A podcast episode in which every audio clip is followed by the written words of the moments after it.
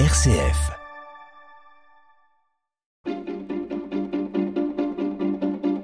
L'agenda des régions, les idées sorties des radios RCF. Et on vous en donne trois d'idées de sortie pour vos vacances. On se dirige vers la Corse pour commencer, et plus précisément à Bastia, où le musée propose depuis le 1er juillet une exposition intitulée Mare Furioso, pirates et corsaires en Méditerranée, du 16e au 19e siècle. On en parle avec vous, Laetitia Pietri. Bonjour. Bonjour, oui, mais n'espérez pas toutefois croiser Jack Sparrow à Bastia. Les pirates qui pillaient les côtes méditerranéennes étaient loin de ressembler au sympathique personnage incarné par Johnny Depp. Non, il s'agissait d'équipages barbaresques qui pillaient, détruisaient tout et réduisaient en esclavage les habitants. Le musée de Bastia nous fait donc découvrir ce pan de l'histoire tragique. La Corse a un rôle important. L'île en a été à la fois victime pendant des siècles, mais aussi actrice en engendrant bon nombre de corsaires au service du grand-duché de Toscane, de la marine paoliste du temps de l'indépendance ou encore de Malte.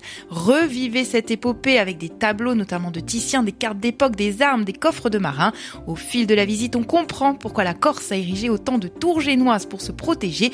Vous découvrirez aussi l'histoire du drapeau à tête de mort que l'on se partage avec nos voisins sardes. Merci Laetitia Pietri. Et on continue en nous rendant à Rome ce matin, ou presque. Un joyau italien s'expose à Lyon dans une exposition temporaire cet été.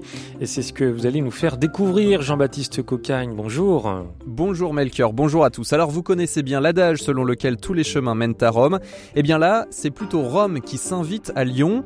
Au Palais de la Bourse, jusqu'à la fin août, vous pourrez admirer la chapelle Sixtine.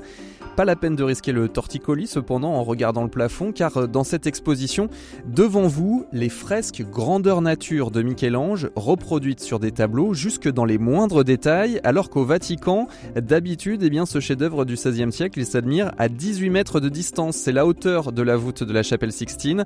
Alors certes, ça ne vaut quand même pas tout à fait l'original, mais pour ceux qui ne connaissent pas la chapelle Sixtine, c'est un bon moyen de la découvrir depuis Lyon.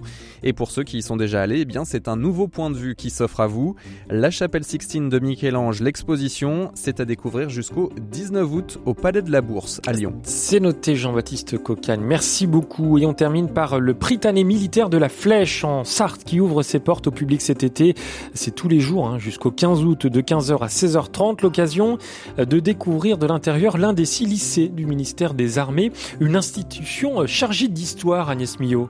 Oui, dès que l'on franchit les hautes grilles du Prytanée, c'est une vraie plongée dans l'architecture classique. Ce lieu, c'est un ancien collège royal fondé par Henri IV au XVIIe siècle.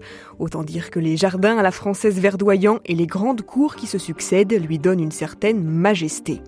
Lors de ces visites, vous pourrez pénétrer dans l'église Saint-Louis, un édifice baroque connu pour son orgue monumentale, mais où se trouve aussi le cœur du roi Henri IV. Le circuit comprend la très grande salle des collections zoologiques et les salles d'honneur des généraux. Cette visite, c'est l'occasion de marcher sur les pas des grands hommes qui étaient élèves au Prytanée. On pense à Descartes, Talleyrand ou au maréchal Gallieni. Côté tarif, comptez 5 euros pour les adultes et 2,50 euros pour les moins de 15 ans.